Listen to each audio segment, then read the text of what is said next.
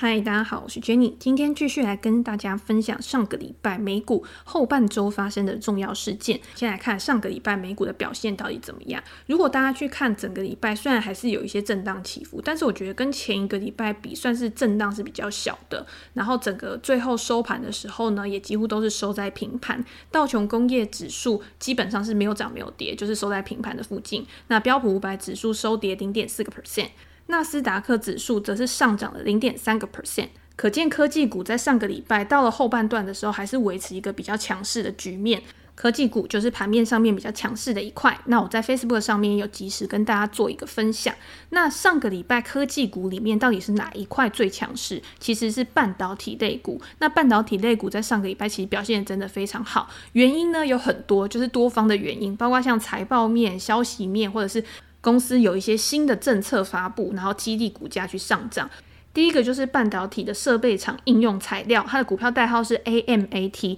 它在上个礼拜发布财报，营收达五十五点八亿美元，比去年同期还要再成长了四十一个 percent。每股盈余一点四三美元，经调整后每股盈余一点六三美元，数字都是优于市场的预期的。如果你今天要看整个半导体产业的景气的话，我自己会觉得说，你设备厂一定是跑在最前面的。如果它今天业绩很好的话，那就表示说，整个呃半导体产业它的一个需求是非常强劲的，因为你后面有需求，它才会去跟这些设备厂去下单嘛。那应用材料是全球最大的半导体设备商，包括像台积电、三星、Intel 都是应用材料的客户，所以创纪录的这个营运表现了半导体产业未来仍然有非常大的一个发展。公司自己在给他今年的一个营收展望的时候也很乐观，Q 三呢营收预计可以达到五十九点二亿美元，EPS 呢可以预估在一点七到一点八二美元之间。所以这样的消息出来呢，自然就是激励了股价在当天有一个还蛮不错的表现。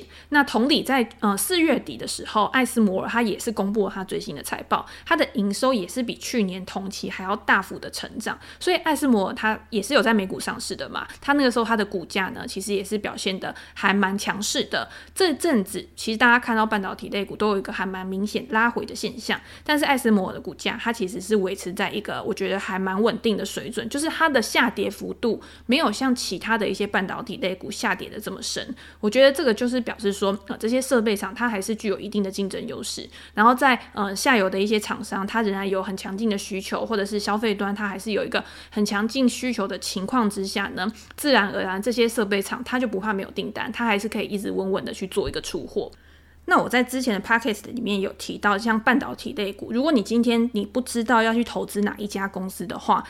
你可以选择去投资半导体类股的 ETF，包括像呃股票代号 SMH 或者是费半的 ETF SOXX 这两档 ETF，你去看他们的线，其实跟一些大型的半导体类股的线哦，它的个股的一些股价形态都是非常的相似的。所以呃，因为半导体整个产业好的话，其实每一个产业链的中间这个环节都会受惠嘛，那它的股价其实也是会呈现一个比较呃亦步亦趋的一个走势。所以你投资在半导体类股，其实我觉得。长期来看，还是算一个蛮安全的。那上个礼拜当然也有读者问我说，诶，他之前可能买了半导体类股的 ETF，或者是他最近可能空手想要去买半导体的 ETF，到底可不可以去做一个持续投资，然后分批布局？我自己会觉得一定是 OK 的，因为你在考虑你要买什么样的产业 ETF，你想要呃一篮子买，或者是你想要投资个股的时候，你在买入之前呢、我建议大家可以去思考三个问题。第一个就是短期的资金变化。第二个就是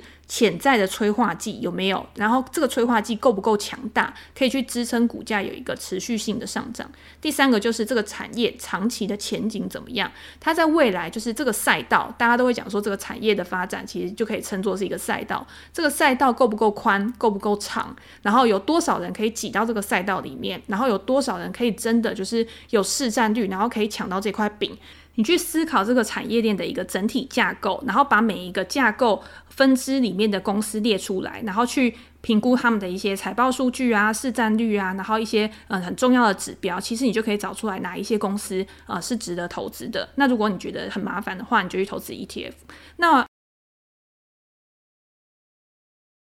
竞合策略这一本书的作者，他有提出一个价值网的概念。那如果你今天想要做一个产业分析的话，我觉得用价值网的概念其实是最直观，然后对一般投资人来说也是最简单的。因为这个价值网的概念呢，就是去告诉你你要怎么样去找到这个产业这家公司的互补者、竞争者，然后它的呃上游、下游它是怎么样去做一个呃生产的一个流程。当你全部把这个流程里面的参与者都找出来，然后去了解他们的需求、供给，然后价格的变化的时候，你自然而然就可以很容易的找到在这个价值网里面最具优势，然后最有定价权的这个厂商。那你自然而然就可以把你的资金投入到这个公司上面。那我觉得很建议大家去看《竞合策略》这本书。了解一下，就是整个你在发掘公司的过程当中，你的步骤应该是怎么样，然后你要用什么样的一些呃简单的指标，然后去找到最适合你的公司来投资。那我们刚刚有讲嘛，第一个就是短期资金的变化，你要怎么样去看这个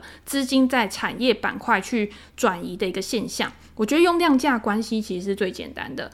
今天价格会上涨，一定是一直有人不断的投入资金，然后去推升的。所以量价其实是一个很客观的指标，然后去告诉你说，现在这个板块、现在这个产业或者是公司有没有人看好它，然后实际的用真枪实弹去推升股价的上涨。那如果你今天讲半导体的话，过去一段时间，我记得是呃二三月的高点，其实下来拉回的幅度还不少。但是上个礼拜，其实你又发现说，半导体类股有一个明显的转强的迹象，那有可可能是资金它可能又回流到半导体类股上面去了，所以在这个礼拜呢，我觉得半导体类股是有一个向上发展的一个表现的。不过这个时候你就要去思考我们刚刚讲的第二个问题，就是它的潜在催化剂因素。那半导体类股未来的一个潜在催化剂是什么？我先来跟大家解释一下什么是催化剂，好，因为其实大家在我的文章里面啊，或者是在我书里面都常常看到催化剂。催化剂就是我认为催化剂是驱动股价上涨一个非常重要的因素。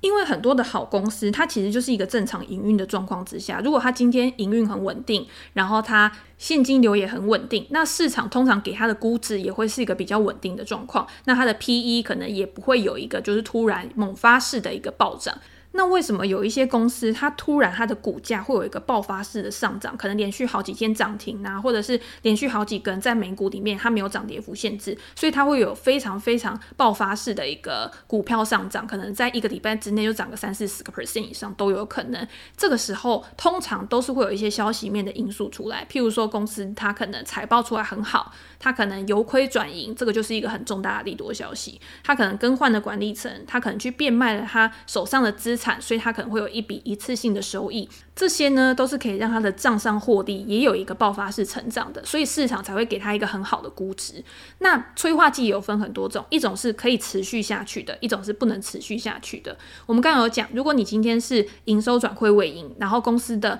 营运越来越好的话，那这个催化剂就是一个比较可以持续长久的，或者是公司它可能研发出了一个新的产品，它可能推出了一个新的服务，那这个产品跟服务在未来的一个市场接受。度、市占率都会有一个越来越高的迹象的话，那这个催化剂也是可以持续去成长的。那有什么催化剂是不行的？变卖公司资产可能就是没有办法一直持续的嘛，因为它可能就是一次性收益进来，但是它如果公司的本质还是没有去做一个好的改变的话，公司的管理层没有把它变卖资产或者是出售一些它可能比较不赚钱的事业带进来的资金配置在一些有效率的地方的话，那也没有办法去支撑它的股价长期上涨。那还有一个更换管理层，通常也是一个还蛮不错的催化剂的。但是这个管理层他在进来了之后，他有没有办法去真的去扭转公司的一个现状？他有没有真的有一个执行力？那也是很重要的。可是这个就需要一个比较长的时间来看。像 GE 之前他更换管理层的时候，其实有一个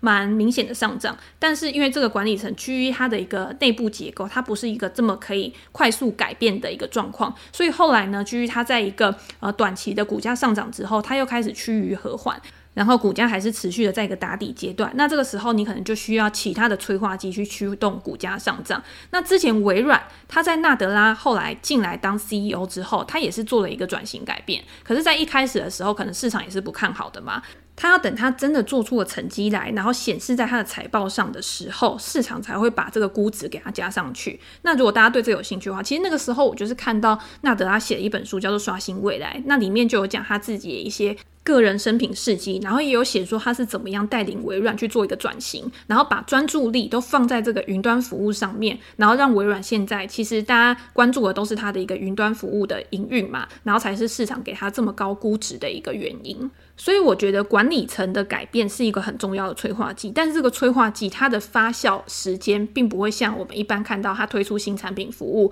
或者是转亏为盈来得这么猛烈，然后来得这么快。大家就是在看到这些催化剂的时候，你要怎么去做评估的时候，一定要把时间的因素也纳入进去。那我们刚刚讲了那么多，其实还是要回到半导体产业，它有没有一个显著的催化剂？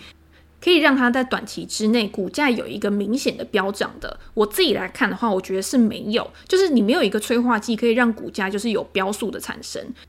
基本上，我觉得之前半导体类股它会飙涨的那么快的原因，当然就是因为疫情的关系，大家都开始远距工作、远距教学。那你对于五 G 啊，或者是云端产业的需求拉高，自然带动了半导体整体的一个需求拉高，所以才让它的股价有一个这么快速的飙涨。那当然到了呃后来开始有一个半导体短缺、缺货的现象发生，我觉得这个也是一个还蛮重大的催化剂的。但是这个短缺的催化剂呢，就像我们刚刚讲的，它可以维持的时间是多久？就是我们应该要去思考的问题嘛。当然，报道有很多，有些说啊，下半年就会解决啦，有些说可能要到二零二三年、二零二二年才会去解决。那我觉得这个东西呢，毕竟它是一个很重要的一个产业发展，它也不可能拖得太久。你实际去看这些供应链里面的厂商，他做了哪一些措施，然后去改善这样的状况，然后提高产能，拿来应应现在的需求，然后让啊、呃、其他像车厂啊都可以开始顺利的开始量产运作，我觉得就是很重要的。像台积电上个礼拜就有公开表示说，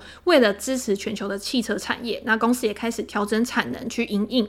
将这个 MCU 的量产呢比去年还要再提高了百分之六十，去缓解车用晶片缺货的问题。所以，我们以一个短期的催化剂、短期的一个产业变化来看的话，不足以支撑半导体有一个标速上涨。但是如果大家以一个长期的角度来看半导体产业的话，我觉得会是一个比较好的切入点，然后也让你在做长期投资的配置的时候，其实把半导体类股纳入到一个呃长期投资的一个范畴上面。那你在持有的时候，其实也会拿得更稳。那如果你今天你怕说，诶，我今天投入到了这一家半导体类股，可是它之后可能它的产能又有问题，或者是它的研发可能又出了状况，它可能又被其他的公司超越，那你就可以以半导体类股的 ETF 去做布局。我们刚刚有讲，就是因为在云端、五 G，不管是电动车、自驾车这些产业呢，都是处于一个未来主力发展的产业，那也会带动半导体产业进入一个上升周期。随着产能的释放，然后新的需求不断的一直出现，公司的业绩呢，但也会不断的成长。那除了我们自己对于半导体产业的判断之外，我们要怎么样看这些公司？他自己也是对于未来很有信心的。第一个就是他们的资本支出。那之前呢，其实很大的消息就是台积电它也宣布它大幅的提高自己的资本支出。那其他的半导体制造厂它也有一个相关的规划，像 Intel 它其实也有很大笔的资本支出，然后它也想要去做这个晶圆代工的部分。其实都是因为对于未来的这个半导体制造，他们很有信心，可以一直蓬勃的发展。他们去花了这些很大额的。资本支出之后，他们一定可以呃收到回报，然后可以拿到订单，他们才会去做这么大的一个资本支出的规划。那另外呢，上个礼拜像 NVIDIA 或者是 AMD，他们有一些公司政策的改变，我觉得也是对自己公司一个很有信心的表现。那比较详细的部分呢，我会写在我的 Press Play 订阅专栏。那如果有兴趣的读者，他可以到 Press Play 专栏然后去看。那这边呢，我都简单的跟大家讲一下这两个重大的消息。第一个呢，就是 NVIDIA，它想要去分割它现在的股，将现在的一股分割成四股，也就是说，你现在的股价是直接除以四。那你原本如果是持有一股的 NVIDIA 的话，那你之后就等于是持有四股。那大家可能也会觉得说，NVIDIA 现在是股价其实也没有到非常贵，如果跟亚马逊比的话，其实 NVIDIA 它现在大概就是六百多块。那你再除以四之后，一股大概就是一两百块。那为什么 NVIDIA 还要去分割它的股票？它的理由呢，其实跟去年的 Apple 跟 Tesla 的理由都是差不多的。他希望他的投资人或者是他的员工可以更容易的去获得这些股票。那大家会想说，为什么我要让投资人可以更好的去获得这些股票？那当市场可以更容易，就是小资族他也可以更容易的去买到这些股票的时候，自然需求就被提升，然后就可以去推升股价的上涨。那我们在前几集的时候，因为那个时候有传出来亚马逊他也想要去分割他的股票嘛，但是我们有提到，就是你今天分割，可能短期的市场情绪它可能会很澎湃啊，它可能会真的有人涌涌入，然后去买。NVIDIA 股票，但是实际上对于基本面到底有没有影响？对于基本面公司的营运其实都是没有影响的，因为你还是一样，就是跟之前做一样的事情，然后你不会因为分割了之后，然后有什么样的改变。所以我觉得你在呃分割的消息传出来之后去强买 NVIDIA 股票，其实是比较不明智的。你还不如就是因为 NVIDIA 下个礼拜也要公布财报了嘛，那在它财报出来之后，如果财报还不错，但是股价呢，可能是因为市场情绪消化，然后有一些拉回的现象。你再去考虑要不要买 NVIDIA 的股票，我觉得是比较合理的。那其实，在分割的前一天呢，也有分析师出来，就是抬高 NVIDIA 的目标价，把目标价呢调高到每股是七百美元，因为他认为 NVIDIA 未来在人工智慧或者是机器学习这种市场潜在规模非常大，高达九百亿美元这个市场，NVIDIA 扮演了很重要的角色。然后它在呃这个领域，它的技术优势也非常强。所以很看好 NVIDIA 未来的，不管是营运啊，或者是股价的发展。所以大家也可以去期待一下这个礼拜 NVIDIA 的财报出来，到底是表现的怎么样？我们可以从财报里面去找到一些线索。那另外呢，AMD 在上个礼拜又发布一个重大消息，就是他宣布要回购四十亿美元的股票。那这一次的回购呢，是自二零零一年以来的首次回购。那公司是预计说用自己的营运现金流去回购这些股票。既然如此，他一定是对自己的营运很有信心，他才会用营运现金流，然后去做一个回购的计划嘛。所以在这个消息出来之后呢，也是有去激励 AMD 的股价上涨。当然，上涨的幅度我觉得是没有到很激励。我觉得这边有个还蛮有趣的，就是虽然 NVIDIA 跟 AMD 它过去的一阵子它的营运表现都还蛮好的，AMD 在四月底的时候就已经公布它自己的财报了嘛，那财报出来其实表现也非常好，然后年增率也是非常高，营收年增率达到九十三个 percent，然后营业利润也比去年同期成长了两百二十三个 percent，所以你会知道就是财报表现真的还不错，然后在各个产品组合上面呢都有一个蛮明显的成长。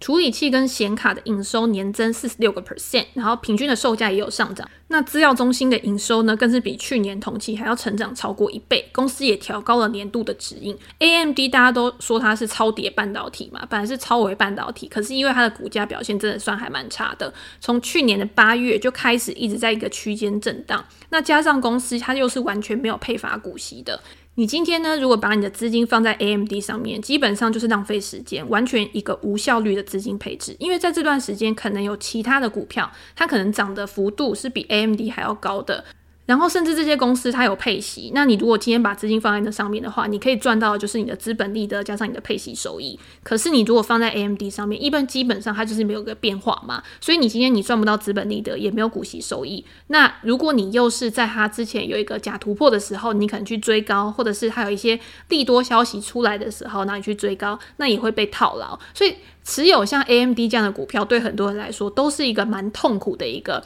经验。那这种东西就是一体两面啊。今天如果他可能熬了这么长一段时间，你看从去年八月然后到今年的五月，可能已经有了大概十个月的时间。然后它未来如果真的有一个显著突破的话，它上涨的幅度一定也是很大的。但是你没有办法去预测这个东西。很多做动能的人，他就会觉得说，那我今天等到突破的时候，然后再去追买，可能就会有一个比较好的一个资金配置效率。那另外一种呢，是你今天它有一个上下的震荡区间，在股股价跌到下缘趋势线的时候，你再去做一个买进。那这样子的话，它如果跌破下缘趋势线，你可以去控制你自己的风险，然后停损去出场。但是它如果再次达到下缘趋势线，重新反弹的话，他会不会这一次就真的可以去突破它的这个上缘压力，然后开启下一波的趋势走势？这个都是很难说的。所以你就是要去拟定一个策略，就是怎么样可以让你的资金配置是最有效率的，然后用你的资金可以创造最大化的收益。我觉得这个就是你在做交易的或者是投资的时候必须要去思考的问题。好，那我刚刚介绍了这些半导体类股了之后，我先来回答一下听众的问题。因为有一个听众他提出一个问题，就是他在二零二零年的时候开始用复委托买美股，那他买的就是 ARK 基金下面的 ARKW 这一档 ETF，从一百八十五块一路摊平到一百五十块。那现在 ARKW 它的股价已经是一百二十二块了。另外像台积电，然后 Pantier 这些股票他都有买，然后账上现在都是亏损的。如果今天只剩下两个子弹的话，要怎么样配？还是等股市反转再进场？那我会不会去告诉大家说反转点是在哪边？其实我在我每一次的 podcast 里面，我都有跟大家分享我对于整个市况的看法。但是今天假设我现在还是看好目前大盘的一个发展嘛？但是在大盘这个发展里面，哪一个板块它的资金动能是最强的？在这个板块里面又有哪一些领导的公司，它的股价表现是最好的？这个你都还是要再仔仔细去观察。那有一些它可能是大盘很好，可是它就是在这个大盘里面，它资金没有去青睐这个类股或者是公司，所以它的股价表现就是弱于大盘，甚至是弱于。这个类股里面的其他公司，那这个我没有办法去一一告诉你说哪一家公司一定是比较好的。那如果今天你没有办法去发掘就是最强的一些领导类股的话，那你就可以直接投资大盘，因为我觉得现在大盘的整体表现看起来还是一个往上走的一个趋势。不过我还是可以就你这三档的持股，然后去跟你分享说我自己的看法。那第一个呢，所有 ARK 系列的 ETF，我觉得都不能用一个被动投资的概念去看，而是要以主动投资的概念来评估这些 ETF。加上 ARK 的 ETF，它通常每一档它的持股都是比较集中的，因为它持股的数量是比较少的嘛，然后都是集中在高速成长股上面。在过去这段时间估值回调的情况之下，ARK 基金它一定是受伤比较重的。你今天如果去看 ARK 的股价的话，很多都是从前一波的高点下跌，大概有三十几个 percent 左右。那你这个时候呢，其实在我自己的操作上面，我会更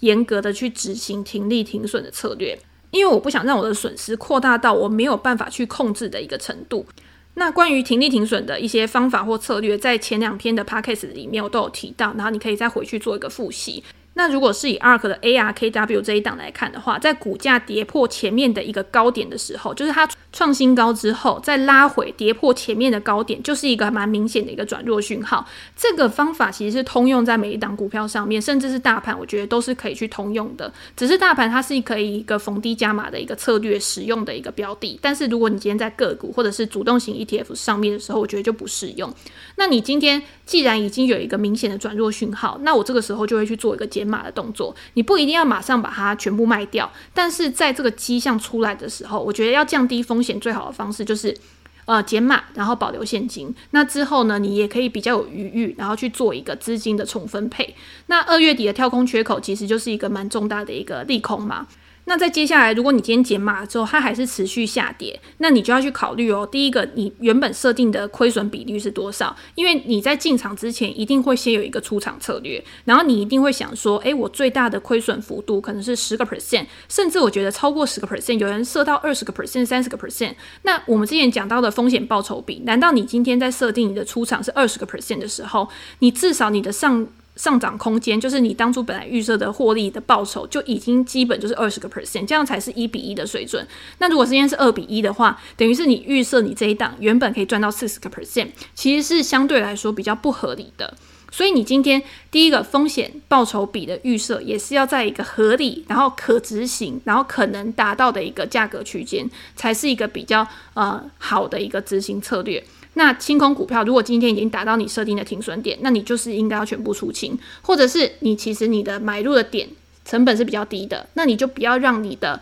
呃获利变成亏损。今天我觉得一开始要求就是不要大赔，其实是很重要的。所以根据不同的情况，然后根据你的持有成本，然后根据市况，你都要做一个很弹性、很灵活的调整，这个才是你作为主动投资人一个蛮必备的一个能力吧。那最后就是有些人他会遇到一个问题，就是说，诶，那我今天如果股价呈现一个下跌趋势，跌到现在，可能像我的成本是一百八十五块好了，那以现在的价格来算的话，我亏损已经到了三十个 percent 了，那这个时候出场要不要出场？要不要停损？要不要把我的股票全部出清？这个时候就会遇到一个很尴尬的问题，就是你今天会面临，就是说，好，我现在出场了，结果我现在刚好就是卖在低点，因为你去看 ARKW 这一档 ETF，它现在的股价是刚跌破年线，然后开始做一个整理。那我们之前也有讲到，就是说年线是一个很重要的一个支撑区。那如果今天有资金认为说现在已经跌破年线，对他来说是一个相对合理的价位，可以去做进场布局的话，那也有可能在年线这边整理了之后。刚好又反弹向上，那你就是刚好卖在低点嘛，所以已经让你的损失扩大到第一个你没有办法控制的程度，第二个是已经跌到市场认为这边已经是一个合理的估值水准，有资金愿意进去接盘的时候，那这个时候就是一个呃很难去决定到底是要卖出还是要买进的一个点位。那这个就是几率的问题，也有可能就是它现在跌破年线之后，它就是在死撑嘛，然后在年线这边整理整理之后，它可能空方的力道还是会优于它多方的力道，那到最后股价还是会在持续下跌的。所以，我还是要重回一句老话，就是你在进场之前，你就应该要设定你的一个出场点。你不要觉得说股票好像就是会一直持续的往上涨，然后不会拉回。那今天如果拉回的话，你面对到这样的状况，你要怎么样去做一个应对？这个都是在你预先的一个规划之中。然后不要等到已经跌到你没有办法控制的一个程度的时候，你才去思考出场的问题。这个时候很容易，你做出来的决策都会是错的。那如果讲到另外一档台积电，因为呃这个听众还有买台积电嘛，今天台积电跟 ARK 它不一样的地方，或者是跟很多高速成长股它不一样的地方是，台积电是有基本面支持的公司，就是它已经有一个蛮长期的过去的营运绩效，可以去帮助你做一个辅助判断。那如果今天它处在的这个产业，半导体产业，它是一个整体发展向上的公司，又是具备一定程度的竞争优势的，加上台积电又是一个稳定配息的公司。即便你今天买入了之后，它股价下跌，可是你仍然是有一个固定的收益现金流可以去流入的。那这种股票呢，相对于它没有获利，然后没有配发股息，然后没有基本面支持的公司，它一定是比较可以跟它去做一个呃等的嘛，就是你可以去等公司的股价慢慢的又重新再回到一个上涨趋势上面，然后你的赢面一定是会比这些没有获利的公司还要高的。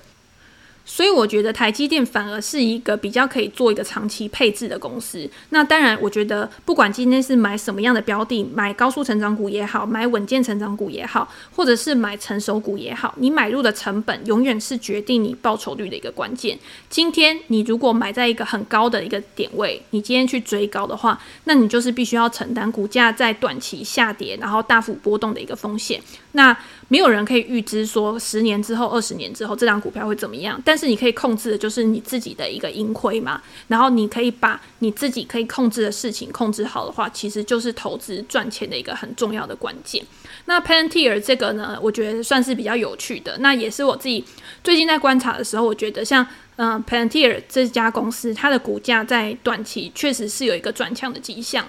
原因其实有很多，第一个就是他在之前的财报公布出来，其实他的财报表现是还蛮不错的。但是在财报公布之后呢，它的股价是没有什么太大的一个激励，或者是太大的一个上涨的状况。那我觉得主要的因素是之前市场的资金，它可能比较不偏好像这样子投机性比较高，就是短期是资金行情的一个股票。那在最近呢，我自己看到盘面上面，其实资金又回流到这些股票的一个现象，所以在。目前这个情况，maybe 是在这个礼拜或者是这一两个礼拜，我觉得 Palantir 这类型的股票可能会表现得还不错，那就提供给大家参考。那这些都不是投资建议，其实都是一些呃经验法则，然后去告诉大家说我自己的看法。那我自己在选股的时候，其实我的观察清单也会非常多。那在观察清单里面，你每天就是要去看你这些观察清单。里面的股票，它的股价在前一天或者是它在盘中的时候，有没有一些比较大幅度的变化？那你这些大幅度的变化一定是有原因的。那你最好就是去把这些原因找出来，来帮助你的判断。